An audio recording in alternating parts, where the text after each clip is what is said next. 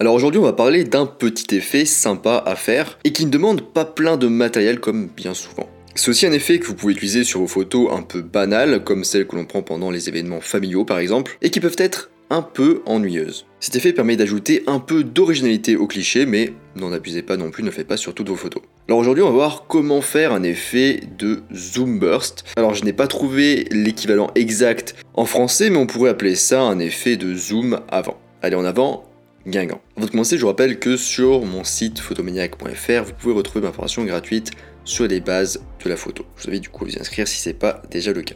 Alors déjà, qu'est-ce que l'effet Zoom Burst? Il s'agit d'une technique photographique créative qui consiste à effectuer un zoom avant ou arrière pendant notre prise de vue. Vous obtiendrez ainsi des traînées de lumière ou de couleurs partant du centre de votre photo, lui donnant un mouvement et une texture spéciale. Et vous obtiendrez notamment un rendu très spécial au niveau des lumières, donc ici, je peux pas vous donner d'infos visuelles, mais je vous conseille d'aller voir la vidéo du coup sur YouTube, sur ma chaîne YouTube, où je vais montrer pas mal d'exemples visuels. Alors du point de vue de la composition, c'est un moyen efficace de diriger l'œil du spectateur. En effet, le centre est plus net que les bords, et ce qui est net a plus de poids visuel que ce qui n'est pas. On a aussi du coup des lignes directrices qui se forment et qui conduisent l'œil vers le centre de la photo. Alors cette technique photographique, elle peut produire deux grands types principaux de photos. Alors le premier type, c'est des photos entièrement abstraites dans lesquelles vous avez zoomé pendant tout le temps de pause. Du coup là ici, on n'a pas ou très peu de zones nettes ou identifiables.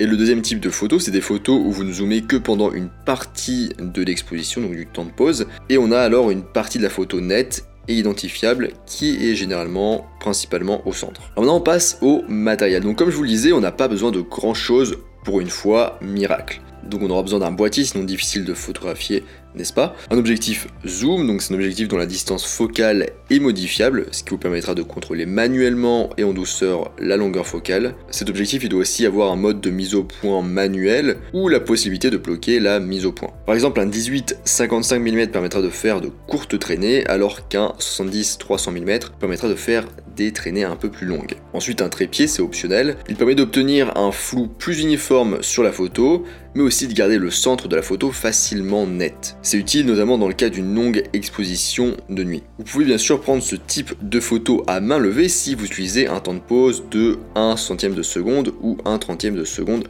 par exemple. Il faudra du coup zoomer plus vite. Ensuite un flash, c'est optionnel aussi. Cette technique peut également être utilisée du coup avec un flash, avec le déclenchement au second rideau.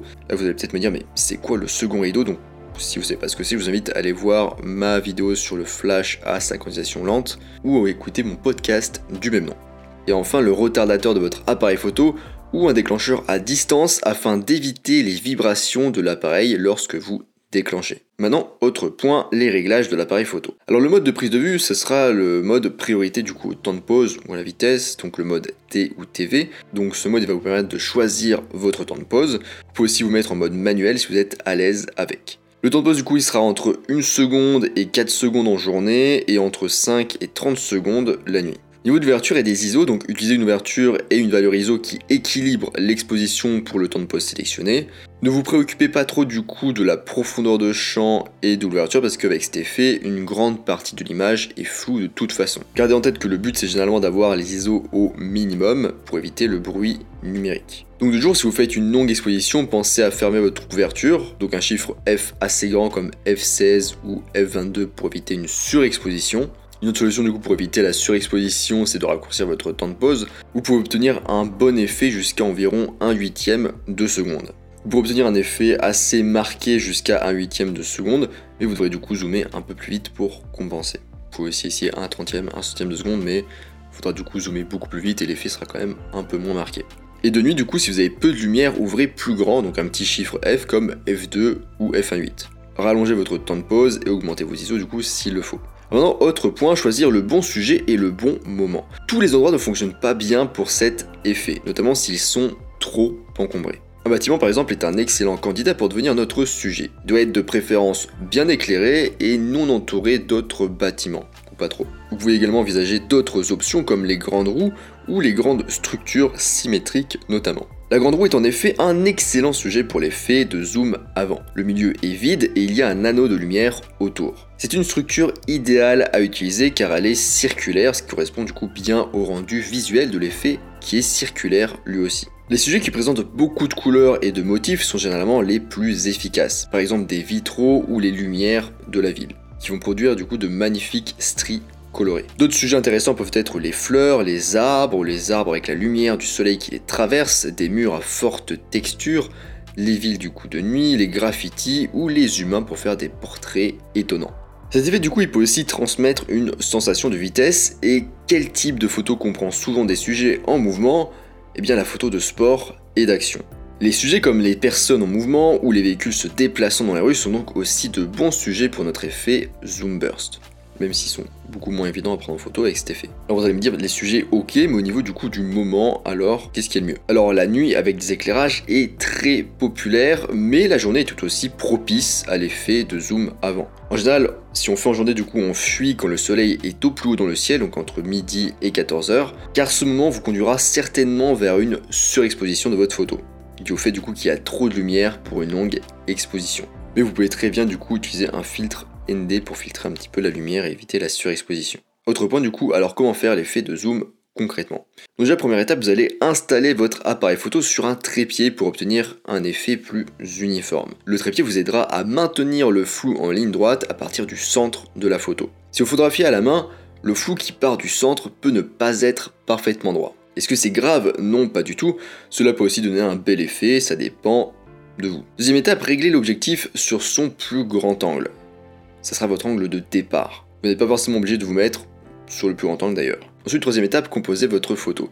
N'oubliez pas que les bords extérieurs seront plus flous que le centre. Composez d'ailleurs avec des éléments immobiles et du coup bien plus simple. On sait ce qui sera ou pas dans le cadre. Mais les sujets en mouvement ne sont pas pour autant à exclure.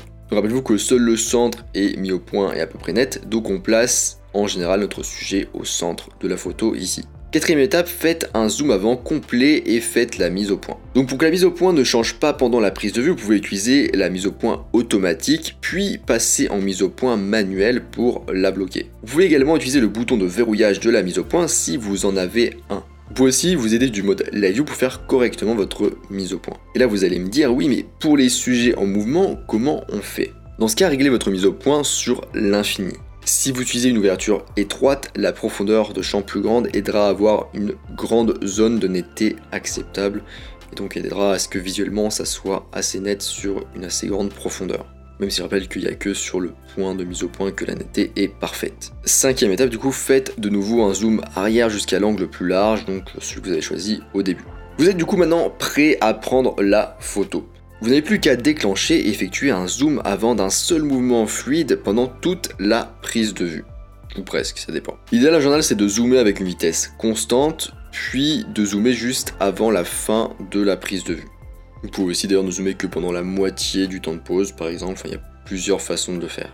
Alors je vous conseille de commencer par vous entraîner sur des sujets statiques. Vous pourrez prendre du coup des photos en restant immobile. Une fois que vous êtes à l'aise du coup avec la rotation de votre objectif et toute la technique finalement de zoom burst, vous pouvez commencer à photographier des sujets en mouvement. Ça vous évitera de vous décourager. Alors il existe de nombreuses variations pour faire cet effet. Je les ai notamment listées dans mon article qui est disponible du coup sur mon site, mon blog photomaniac.fr. Je vous invite à aller le voir si ça vous intéresse. Et on arrive à la fin de cet épisode sur l'effet Zoom Burst. Je vous rappelle aussi que sur mon site photomaniac.fr, vous pouvez accéder à ma formation gratuite sur les bases de la photo. Moi je vous laisse ici à vos rotations de bagues et je vous dis à bientôt sur les internets mondiaux.